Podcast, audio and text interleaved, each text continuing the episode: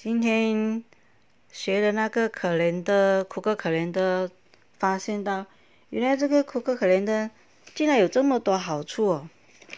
所以没有在办公室做工啊，真的是不懂有这些的工具，只是每天就是死死板板的做工啊，老板吩咐什么就做什么，所以没有那种的习惯性的记录在可怜的里面。所以要想起以前的事情啊，都不懂了，真的是忘记很多了。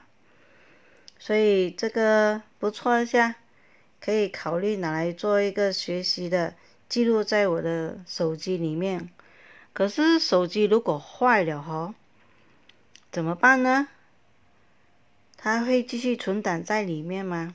嗯，这个我还要再去上网搜索资料，了解，然后去。把它拿来做学习工具吧，这样的话可能操练我每一天的我的工作的目标记录也能够呃很好的进行跟进和完成吧。